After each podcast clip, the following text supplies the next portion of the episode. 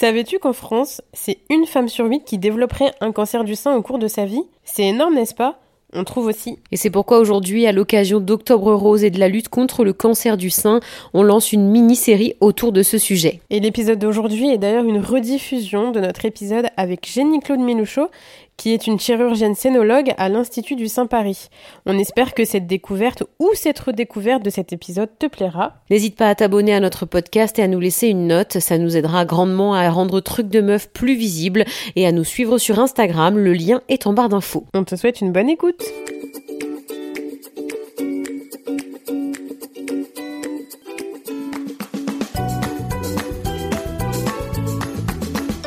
Salut Pauline. Salut Mégane. Et bienvenue sur Truc de Meuf, le podcast qui parle de santé et sexualité féminine avec bienveillance. Cette semaine, on parle du cancer du sein avec le docteur Jenny-Claude Milochaud, chirurgienne à l'Institut du Sein Paris. Elle nous parle de la prévention, du dépistage, mais aussi des traitements et chirurgies pour retirer les tumeurs, mais aussi réparer les seins après un cancer. Elle nous rappelle l'importance de l'autopalpation et des consultations régulières auprès de professionnels de santé puisque les chances de guérir d'un cancer du sein sont de plus de 80% lorsque la maladie est détectée tôt. Bonne écoute Bonjour docteur Milocho et bienvenue sur Truc de Meuf. Est-ce que tu peux te présenter s'il te plaît?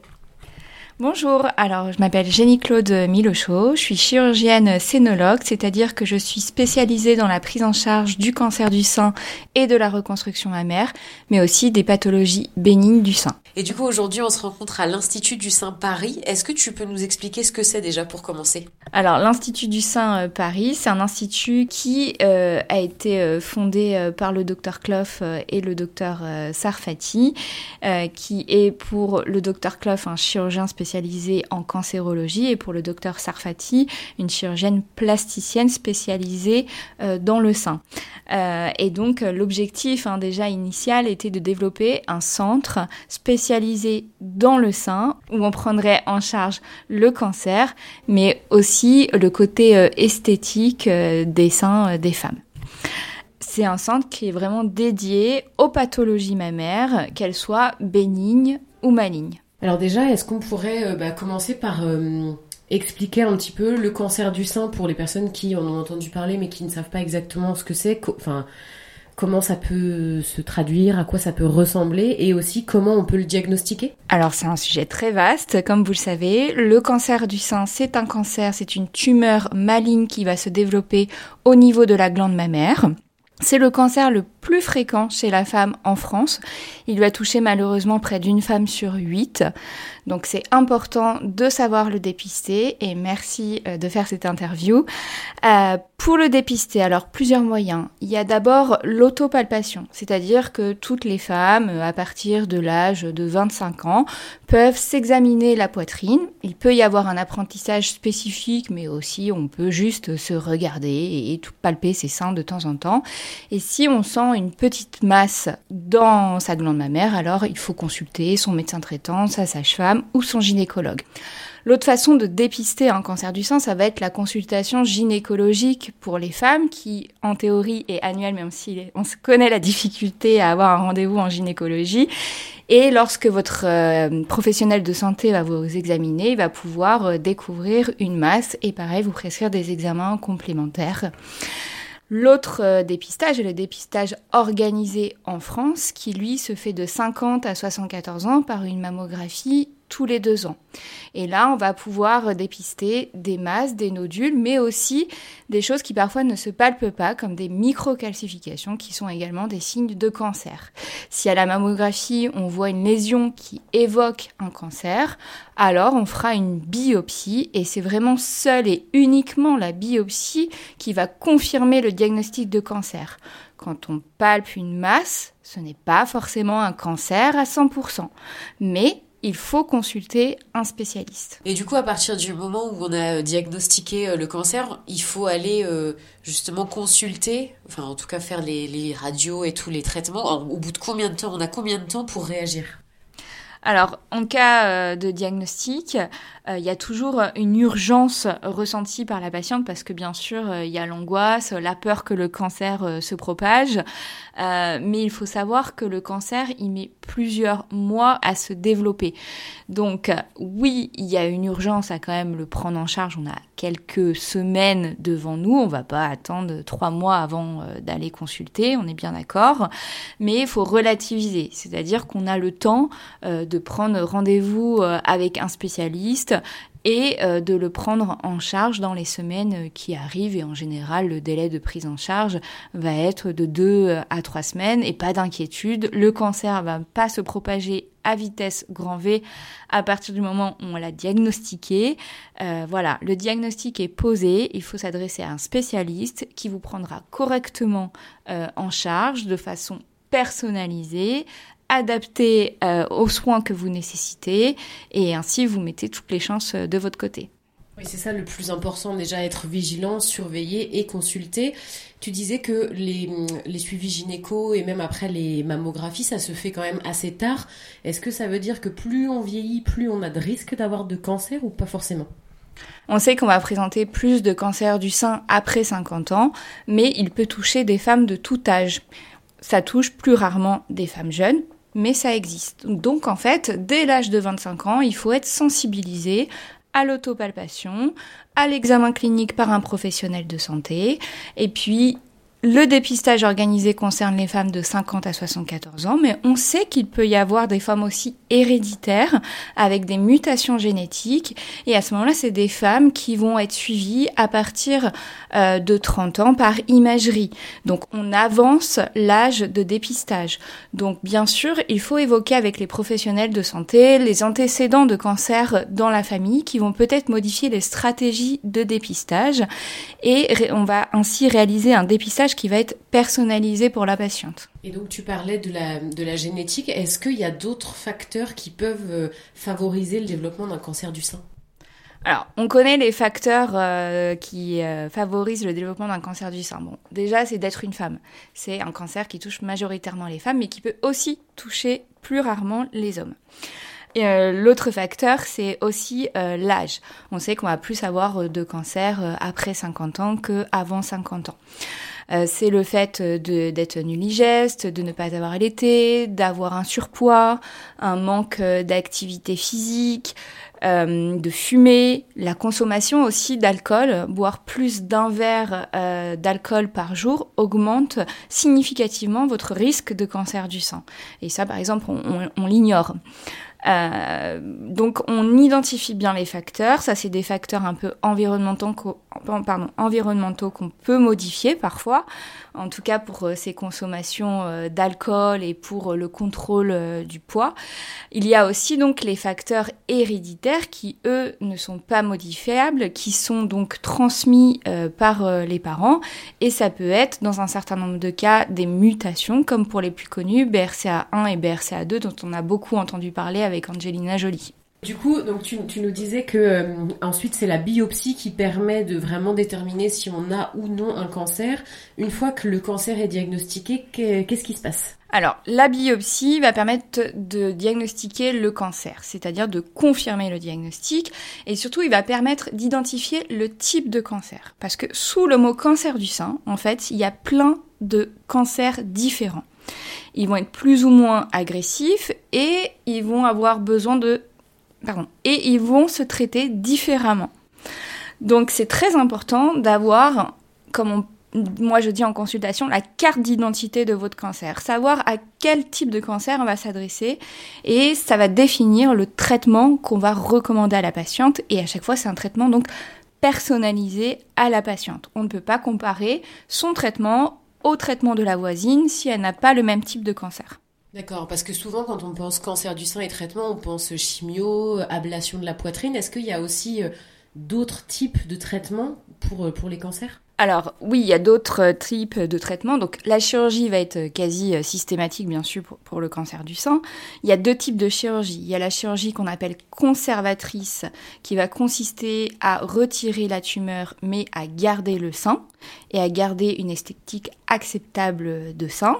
Et pour ça, il faut que soit le cancer soit petit ou soit que le rapport du volume de la tumeur par rapport au volume du sein permette d'enlever la tumeur tout en conservant un sein acceptable. On voit bien qu'enlever 2 euh, cm sur un 85A ou euh, sur un 90D, c'est pas euh, la même chose. L'autre traitement, ça va être bien sûr la mastectomie, c'est l'ablation complète du sein. Et là, ce qui va se discuter, c'est est-ce qu'on peut proposer une reconstruction mammaire et autant que possible une reconstruction mammaire immédiate. Ici, à l'Institut du sein, on essaye autant que possible de conserver le sein dès qu'on peut conserver le sein et pour ça on a même développé euh, des techniques chirurgicales qui s'appellent de l'oncoplastie et qui vont associer des techniques de chirurgie plastique à des techniques de chirurgie cancérologique pour permettre d'enlever des cancers finalement plus volumineux tout en conservant un sein euh, avec une forme de sein euh, esthétique. Euh, et puis, à chaque fois que ce sera possible et que malheureusement on est obligé de faire une mastectomie, on va proposer la reconstruction mammaire immédiate. Donc parfois malheureusement on est obligé de faire une mastectomie et la reconstruction ne sera pas possible en immédiat. Par exemple pour citer quelques exemples, quand la peau est infiltrée par le cancer, quand le sein est très volumineux, on ne peut pas forcément toujours faire des reconstructions immédiates à cause de critères cancérologiques ou morphologiques. Mais en tout cas à chaque fois que ce sera possible on s'attache à le proposer. Et si on ne peut pas le faire en immédiat, alors on le propose en différé ou en secondaire, en tout cas dans un deuxième temps. Mais on s'attachera toujours, bien sûr, à reconstruire la patiente si c'est sa demande, parce qu'il y a des patientes qui aussi ne souhaitent pas de reconstruction. Et c'est vraiment une discussion à avoir avec la patiente. Et du coup, au-delà des traitements, enfin de la chirurgie, quels sont les autres types de traitements qu'on peut avoir pour soigner les cancers? Moi, en tant que chirurgienne, forcément, je vous parle beaucoup plus de la chirurgie, mais il y aura euh, également la radiothérapie qui sera systématique en cas de conservation du sein et qui sera à discuter en cas de mastectomie. Il y aura dans un certain nombre de cas les chimiothérapies qui sont souvent les traitements les plus redoutés euh, par euh, les patientes et on, sait bien pourquoi. et il sera à peu près nécessaire en cas de cancer infiltrant dans 30 à 40% des cas. Donc c'est pas systématique la chimiothérapie thérapie, mais c'est utile dans un certain nombre de cas et en fonction des critères du cancer, mais aussi d'autres critères, hein, l'âge de la patiente, son statut ménopausique ou non, euh, le statut ganglionnaire, c'est-à-dire est-ce qu'il y avait une atteinte des ganglions ou pas, euh, et d'autres traitements comme l'hormonothérapie, euh, qui donc va permettre d'éviter les récidives de cancer, enfin va permettre de diminuer le risque de récidive de cancer du sein. Et puis bien d'autres euh, thérapies euh, nouvelles, euh, mais on pourrait faire tout un sujet là-dessus. Et, du coup, d'ailleurs, tu, parlais de, récidive. Le, taux de guérison, les chances de guérison et aussi de récidive, c'est de quel ordre? Alors, en cas de, dépistage précoce de cancer du sein, il y a plus de 90% de guérison euh, et la survie à 10 ans du cancer du sein global, hein, tout stade confondu, est d'environ 85%. Donc ce qui montre bien que la, finalement c'est le dépistage qui permet au maximum enfin, de maximiser les chances de guérison. Tout à fait. Plus on dépiste un cancer tôt, plus on a des chances de guérison. Et c'est pour ça que l'enjeu est d'informer euh, les femmes, de les former euh, à l'autopalpation, de leur rappeler euh, l'importance de la consultation gynécologique annuelle, qui n'est pas que pour l'examen du col, du pelvis, qui est aussi pour un examen mammaire. Et là-dessus, il faut noter aussi que les gynécologues sont peut-être d'accès difficile, mais ces dernières années, les sages-femmes ont un rôle majeur euh, dans le suivi des femmes. Et n'hésitez pas, mes patientes souvent n'y pensent pas, à vous tourner vers les sages-femmes pour le suivi euh, gynécologique. Une petite question sur la reconstruction mammaire. Euh, si elle n'est pas faite immédiatement lors de l'ablation du sein, combien de temps il faut attendre? Est-ce que ça dépend de la, du cancer Est-ce que ça dépend de la patiente?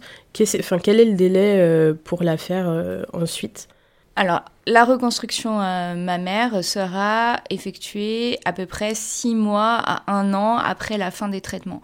En tout cas, on sait que par exemple, ça va dépendre des traitements parce que s'il y a de la radiothérapie, on ne pourra pas reconstruire avant un délai de six mois.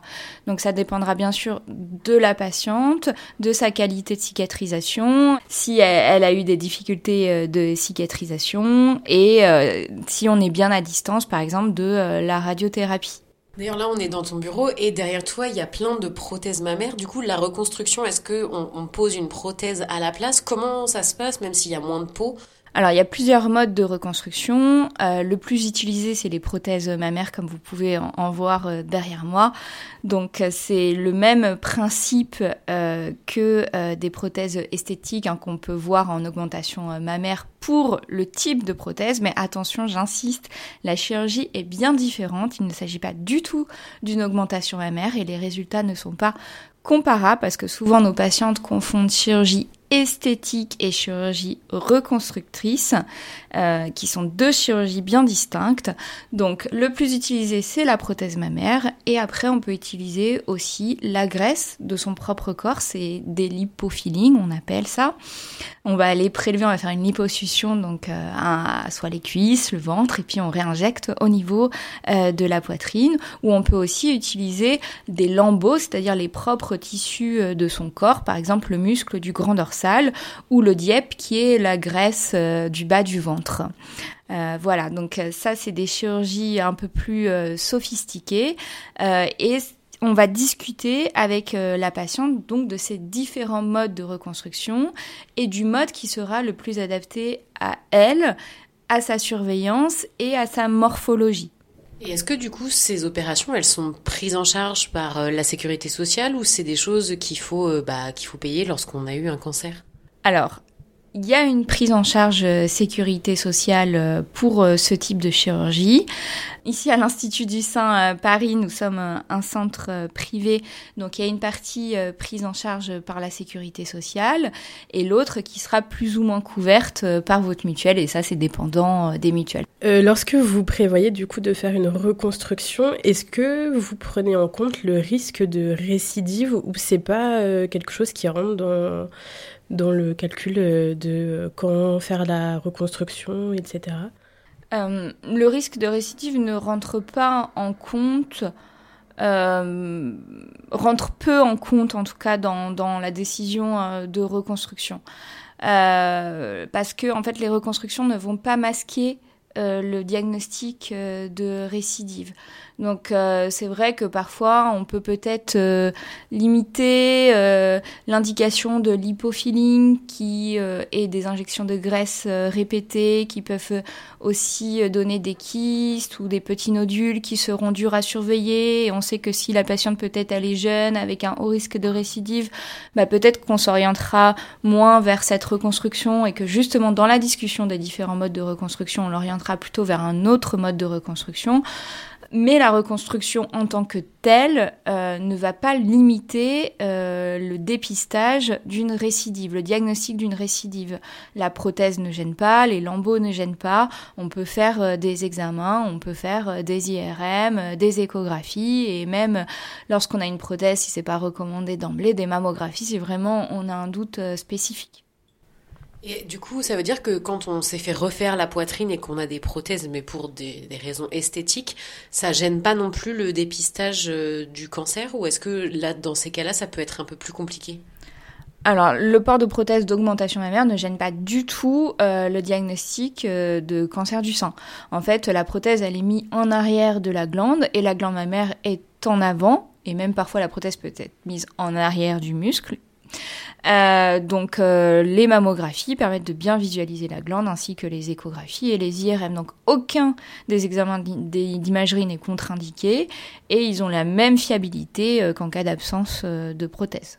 Est-ce que s'il y a une récidive du cancer du sein et qu'il y a une reconstruction qui avait été faite avec une prothèse par exemple et qu'elle a besoin d'être retirée lors de la lors de la récidive, euh, est-ce que vous, vous proposez une reconstruction ensuite aussi, ou c'est juste une seule fois qu'on fait une reconstruction et après c'est plus compliqué euh, s'il y a une récidive? Alors, la récidive, euh, c'est un mot pour définir plusieurs choses. C'est-à-dire qu'il peut y avoir une récidive locale, donc au niveau du sang, de la, de la peau qui a pu être conservée, mais il peut aussi y avoir des récidives axillaires, euh, dans les ganglions, des récidives à distance qui sont des métastases. Donc déjà, ça dépend de quel type de récidive euh, on va parler. Euh, et puis si c'est une récidive locale au niveau du sein, bah là ça va vraiment être au, cas par cas.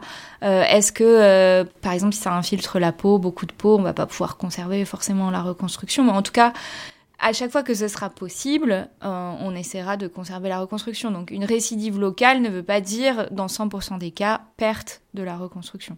Et, euh, et, du coup, au niveau de l'opération de reconstruction, est-ce que c'est une opération qui est très lourde? Est-ce que c'est une opération qui est longue aussi? Et la cicatrisation derrière est, peut être longue et compliquée ou pas spécialement?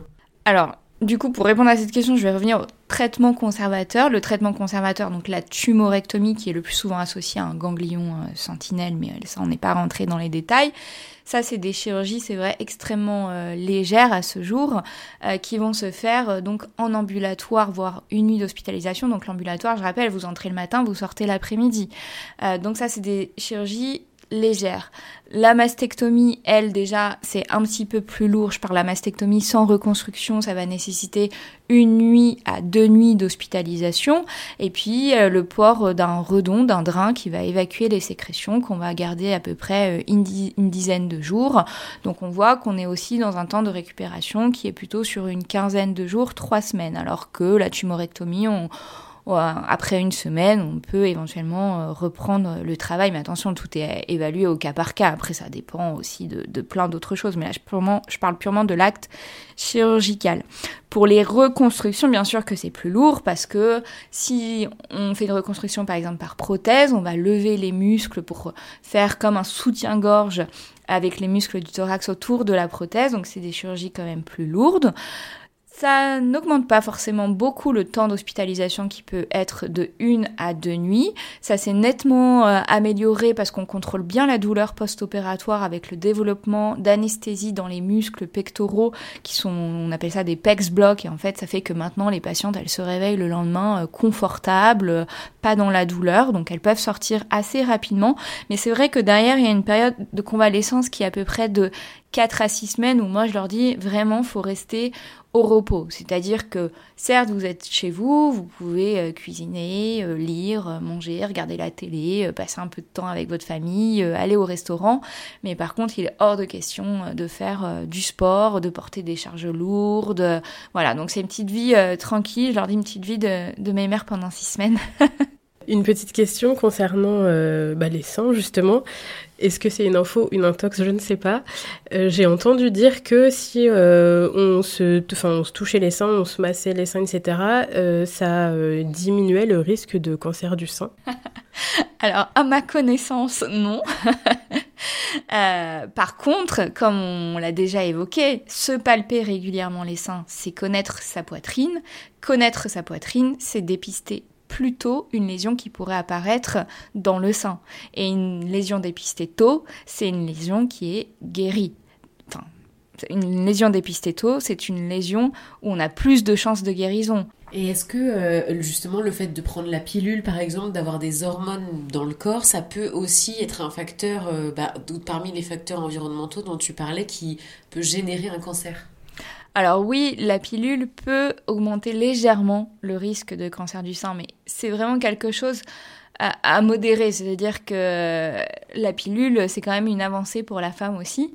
Euh, c'est le contrôle de sa fertilité et puis aussi parfois c'est même un traitement, par exemple comme dans l'endométriose. Euh, donc il y a quand même aussi des bénéfices euh, de la pilule. Donc c'est pas l'ennemi numéro un. Attention, voilà, effectivement, ça peut un petit peu augmenter le risque de, cancer. Donc, il faut peser euh, le pour et le contre. D'ailleurs, en parlant d'info ou d'intox, j'avais entendu dire aussi que le port de soutien-gorge pouvait euh, comprimer la poitrine et du coup que ça pouvait avoir euh, bah, des effets sur la circulation de la lymphe et justement générer des tumeurs ou des cellules cancéreuses. Est-ce que c'est vrai ou pas? Alors c'est faux. le port de soutien-gorge euh, n'augmente pas le risque euh, de cancer du sein, mais il y a plein euh, d'intox comme ça. nous souvent, les patientes, c'est ah j'ai un cancer du sein donc je dois plus manger de sucre parce que le cancer, il mange le, il se nourrit du sucre et il grossit avec le sucre. c'est faux.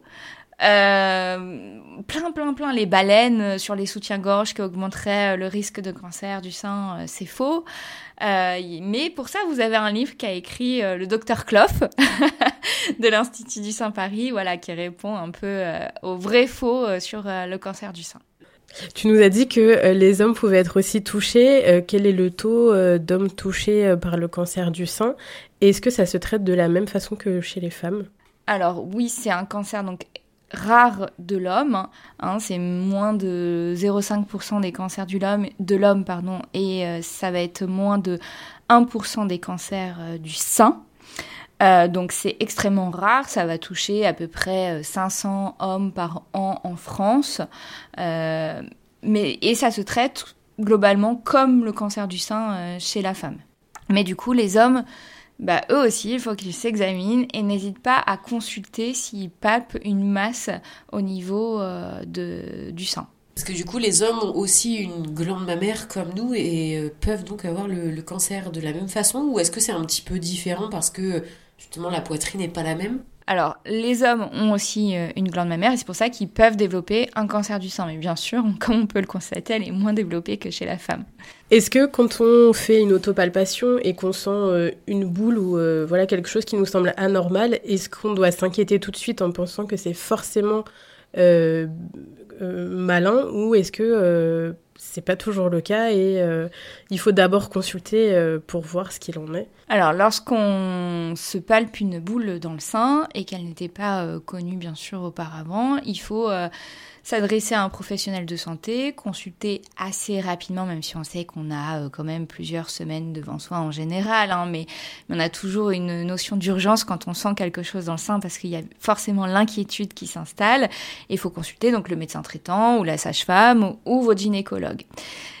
Eux, ils vont vous examiner, ils vont certainement prescrire des examens euh, complémentaires et ça permettra euh, d'en savoir un peu plus sur cette masse. En tout cas, une masse, un nodule, une boule palpée dans un sein n'est pas systématiquement un cancer du sein. Il y a aussi des pathologies bénignes comme des kystes, des adénofibromes qui sont des tumeurs bénignes très fréquentes chez la femme jeune, euh, des abcès mais eux qui en général seront douloureux et ça a noté que le cancer du sein, en général, n'est pas douloureux.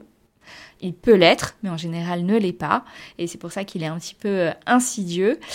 Euh, et du coup, une masse n'est pas forcément un cancer. Mais une masse doit conduire à consulter un professionnel de santé. Oui, de toute façon, là, de ce que tu nous dis depuis le début, vraiment, le, de, la prévention et la consultation, dès qu'on a un doute, c'est vraiment les deux clés pour pouvoir euh, bah, éviter d'avoir un cancer qui, euh, qui est très grave et d'y rester, en fait.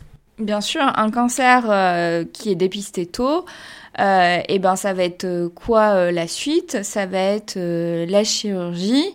Euh, la radiothérapie qui est systématique quand on conserve le sein et en général quand on a dépisté tôt un cancer, bah, on peut euh, garder le sein.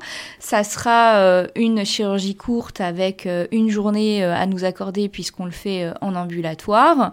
les quelques séances de radiothérapie derrière et puis après on peut reprendre une, vie normale. Alors je veux pas banaliser non plus hein, parce que attention le diagnostic d'un cancer du sein c'est toujours euh, difficile, et puis dans notre vie de femme, ça va toucher euh, plein d'autres aspects euh, de notre vie, notre féminité, notre physique, notre sexualité. Donc je veux pas banaliser, hein, mais ce que je veux dire, c'est vrai que maintenant le retentissement est assez limité avec des hospitalisations courtes. Et, et, du coup, tu parlais de la sexualité. Est-ce que les traitements et puis même peut-être le diagnostic, le choc peuvent avoir un impact justement sur la sexualité des femmes, même si effectivement la prise en charge est plus légère, comme tu le disais. Alors oui, bien sûr, ça a un impact, hein, un impact déjà psychologique. Euh, l'annonce d'un cancer, c'est toujours difficile, même s'il est de très bons pronostics, même si on vous dit qu'on va vous guérir, c'est toujours un choc que d'entendre le mot cancer. Euh, donc, euh, donc oui, il va y avoir un retentissement. Et puis après, pour le retentissement physique, c'est certain que, que certains traitements ont des effets euh, dont il faudra euh, discuter avec la patiente, qu'on peut prévenir par certains euh, traitements, mais la sexualité va être perturbée par le cancer. Après, ça ne veut pas dire qu'il y aura un impact définitif. Ça veut dire qu'effectivement, il y aura peut-être une petite phase euh, d'adaptation. Et est-ce que euh, y a un accompagnement psychologique qui est proposé ou en tout cas conseillé aux femmes, même si effectivement euh, le cancer se traite très bien, pour justement aider à passer cette période qui peut être un peu difficile et, et qui change beaucoup de choses dans le corps? Alors oui, il y a toujours un accompagnement psychologique euh, qui est proposé. Après, il n'est pas systématique parce qu'il y a des patientes qui n'en ressentent pas le besoin. Et puis encore une fois, il y a des cancers très différents, avec des traitements aussi très différents, des répercussions euh, plus ou moins marquées. Et euh, les femmes n'ont pas forcément toutes besoin d'avoir un, accompagnement. Maintenant, il doit être systématiquement proposé. Et pour revenir un peu sur les, les cancers héréditaires, si euh, une femme a un cancer, est-ce que si elle a euh, des enfants et surtout des filles, il va falloir être plus attentif ou c'est vraiment euh, uniquement des cas particuliers où il y a un gène, comme tu disais, une mutation? Oui, on va s'intéresser lors de la consultation aux antécédents dans la famille de la patiente. Euh, en fonction euh, du nombre d'antécédents, de l'âge euh, de développement du cancer dans la famille, on va pouvoir suspecter éventuellement une mutation génétique. Cette mutation, parfois, a même été déjà mise en évidence lorsque la patiente consulte. Euh, les mutations génétiques vont induire une surveillance plus précoce euh, avec euh, l'ajout aussi d'une IRM dans le dépistage. donc c'est des populations avec une surveillance bien particulière, une mutation identifiée type BRCA1 et BRCA2 pour les plus connus, et bien sûr des répercussions pour les enfants avec une proposition de recherche de cette mutation lorsqu'ils seront majeur. Euh, pour euh, les patientes qui ont des antécédents dans la famille, mais pas forcément euh, évocateurs d'une mutation génétique. C'est-à-dire que les mutations génétiques, c'est la patiente plutôt qui va me dire, bah voilà, ma grand-mère, elle a eu un cancer du sein, ma grand-mère maternelle a eu un cancer du sein à 50 ans, ma mère a eu un cancer du sein à 45 ans, ma sœur a eu un cancer à 40 ans. On voit bien que ça touche toutes les générations, des patientes de plus en plus jeunes. Ça, c'est un peu l'histoire typique. Et donc, c'est très évocateur de mutations euh, génétiques. Après, comme on l'a vu, le cancer du sein, il est très fréquent, une femme sur huit. Donc forcément, quand on interroge une femme, c'est assez rare que dans sa famille, il n'y ait pas eu un cancer du sein.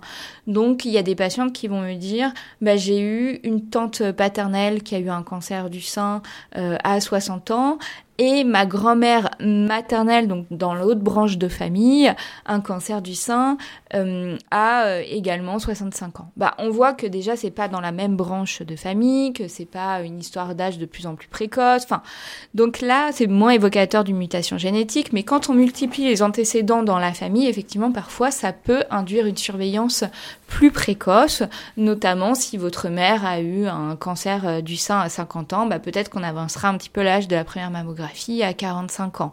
Donc effectivement, les antécédents sont à prendre en compte, et en plus ils sont à prendre en compte parce que certaines mutations génétiques n'ont pas encore été identifiées à ce jour. On sait que la médecine, elle est en perpétuel progrès et avancée.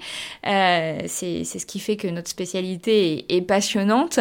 Mais du coup, on sait qu'il y a des familles où on voit bien qu'il y a un, fond comme ça de, de, cancer et en même temps, on n'a jamais encore mis à ce jour de mutation en évidence. Mais peut-être que finalement, c'est des patientes qui ont une mutation qui sera mise en évidence un jour et donc on va les surveiller de façon euh, personnalisée. C'est pour ça que lorsqu'on parlait du dépistage tout à l'heure, on parlait de l'autopalpation, on parlait de l'examen clinique par les professionnels de santé, on parlait du dépistage organisé à partir de 50 ans, mais il y a aussi le dépistage personnalisé qui va être adapté à l'histoire personnelle et familiale de la patiente. Oui, tout ça, c'est un peu aussi une question d'être euh, d'être éduqué, d'être informé sur euh, euh, bah, les risques, comment on peut faire. Est-ce que, est-ce que peut-être il n'y aurait pas aussi des choses à faire au niveau institutionnel pour prévenir encore davantage, inciter les gens à, à se faire dépister, à aller chez les médecins? Ah, c'est sûr qu'au niveau de la santé, il y a plein de choses à faire. il, y a, il y a plein de choses à faire et, notamment améliorer l'accès aux professionnels euh, de santé, euh, les médecins généralistes, euh, les sages-femmes et, les gynécologues. On voit bien qu'actuellement, il y a un souci d'accès à ces spécialistes, notamment gynécologues. Plein de femmes arrivent en consultation et me disent, je n'ai plus de gynécologue. Donc, ça, c'est important parce que c'est quand même les spécialistes de la prise en charge de la femme, de la prise en charge globale de la femme. Ils participent au dépistage du cancer du sein, mais aussi du cancer du col, du cancer de l'utérus. Ils accompagnent les femmes au cours de leur évolution, de jeunes femmes jusqu'à patiente qui va avoir euh, des enfants et un peu plus âgée qui va être à la ménopause et voilà, et ainsi de suite. Et c'est une prise en charge vraiment spécifique euh, qui peut-être manque euh, aujourd'hui. Je voulais revenir sur le dépistage. Euh, il y avait une question que je me posais. Est-ce qu'il est possible qu'on développe un cancer du sein mais qu'on ne sente pas de masse? Et dans ce cas-là, comment est-ce que est-ce que c'est découvert? Est-ce qu'on a d'autres symptômes? Alors oui, il est possible d'avoir un cancer du sein et pas de masse. Dans la majorité des cas, le cancer du sein se présente sous la forme d'une masse, mais déjà cette masse, elle peut être palpable ou non. C'est-à-dire qu'une petite masse dans un sein qui est très glandulaire, euh, dur, on va pas euh, forcément la sentir. Donc ça c'est une description aussi mammographique ou échographique. Quand on passe la mammo et l'écho, on voit une petite boule. Donc c'est pour ça qu'on parle souvent de masse, mais pas toujours palpable. Et après, l'autre présentation, c'est aussi des micro-calcifications, et elles, elles ne sont pas palpables. Euh, donc euh, les symptômes du cancer du sein, bah, c'est la palpation, ça va être euh, aussi des modifications de forme du sein, c'est-à-dire que c'est important de se regarder dans un miroir de face et puis de lever un peu les bras, de voir s'il n'y a pas une zone de rétraction, euh, voyez, une zone qui se déforme un petit peu, qui a un petit renfoncement dans le sein, un sein euh, qui va être un, un peu plus gros ou un sein qui va avoir un mamelon qui rentre tous ces petits signes, toutes ces petites modifications euh, esthétiques, morphologiques euh, du sein peuvent être euh, un signe de cancer du sein. Et également aussi l'aspect cutané. Par exemple, l'aspect de peau d'orange, cette peau un petit peu infiltrée comme œdémateuse ou une peau rouge, ça peut être également des signes de cancer du sein. Et c'est pour ça que je, encore une fois, je rappelle, c'est important de connaître sa poitrine euh, visuellement et au palpé, parce que toute modification peut être un signe de cancer du sein. Et tu disais que c'est euh, justement la recherche évolue en permanence. Est-ce que euh, là, il y a des choses en ce moment qui sont découvertes ou récemment qui ont été découvertes aussi bien sur la chirurgie, les techniques ou sur bah, la manière dont le cancer se propage, les différents types de cancers? Alors, euh, en chirurgie, euh, on développe, euh, on améliore en permanence nos techniques chirurgicales en essayant d'être de moins en moins invasifs. et pour la recherche médicamenteuse, c'est surtout du côté des, des, chimiothérapies, des thérapies ciblées, des immunothérapies, voilà où les avancées sont grandes ces dernières années. Mais ça, faudra que vous alliez voir un chimiothérapeute. Et, euh, et d'ailleurs, on, en parle souvent, même avec les personnes qu'on reçoit. Généralement, lorsqu'une pathologie touche les femmes, la recherche avance beaucoup moins vite, notamment euh, l'endométriose. Est-ce que pour le cancer du sein, c'est la même chose? Est-ce que tu constates que la recherche est un petit peu moins financée et qu'elle avance moins vite que pour d'autres cancers qui vont toucher également les hommes, euh, enfin, autant d'hommes que de femmes? Alors, je pense que le cancer du sein est quand même devenu une priorité. On a bien compris que c'était un enjeu de santé, que ça touchait euh, une femme sur huit. Donc, ces dernières années, je pense que quand même, il y a eu un accent euh, de mis sur le dépistage, le diagnostic et le traitement des cancers du sein mais on peut toujours faire mieux. Donc bien sûr, il y a encore euh, beaucoup de, progrès à faire euh, dans l'accompagnement des femmes euh, et dans la découverte de nouveaux traitements. Est-ce qu'il y a quelque chose dont on n'aurait pas parlé que tu souhaiterais rajouter? Bah, Le cancer du sein, malheureusement, ce sera une femme sur huit. Donc il faut savoir que ça existe. Il faut se connaître, connaître sa poitrine, savoir s'autopalper ou au moins aller euh, consulter régulièrement un spécialiste euh, de santé. Il ne faut pas euh, hésiter à consulter rapidement lorsque vous sentez une masse, même si ce n'est pas systématiquement un cancer du sein, et ça je le rappelle bien, donc pas de panique, mais consultez. Et puis, en cas de cancer du sein, bah, c'est quand même plus de 90% de chances de guérison, donc c'est pareil, on sait et on le comprend hein, que c'est un diagnostic difficile, mais vous avez le temps de vous adresser quand même à des spécialistes et j'insiste, c'est important euh, d'être prise en charge dans des équipes euh, spécialisées pour, euh, pour cette pathologie car ça va améliorer vos chances de guérison et il y a une vie après le cancer et il y a une belle vie après le cancer. Merci beaucoup. Merci. On espère que cet épisode vous aura plu. N'oubliez pas encore une fois que le dépistage est primordial pour améliorer ses chances de guérison face à un cancer du sein. Vous pouvez notamment profiter des actions mises en place dans le cadre d'Octobre Rose. Vous palpez régulièrement la poitrine et allez voir une sage-femme ou un gynécologue régulièrement. On se retrouve la semaine prochaine pour un nouvel épisode. Ciao les meufs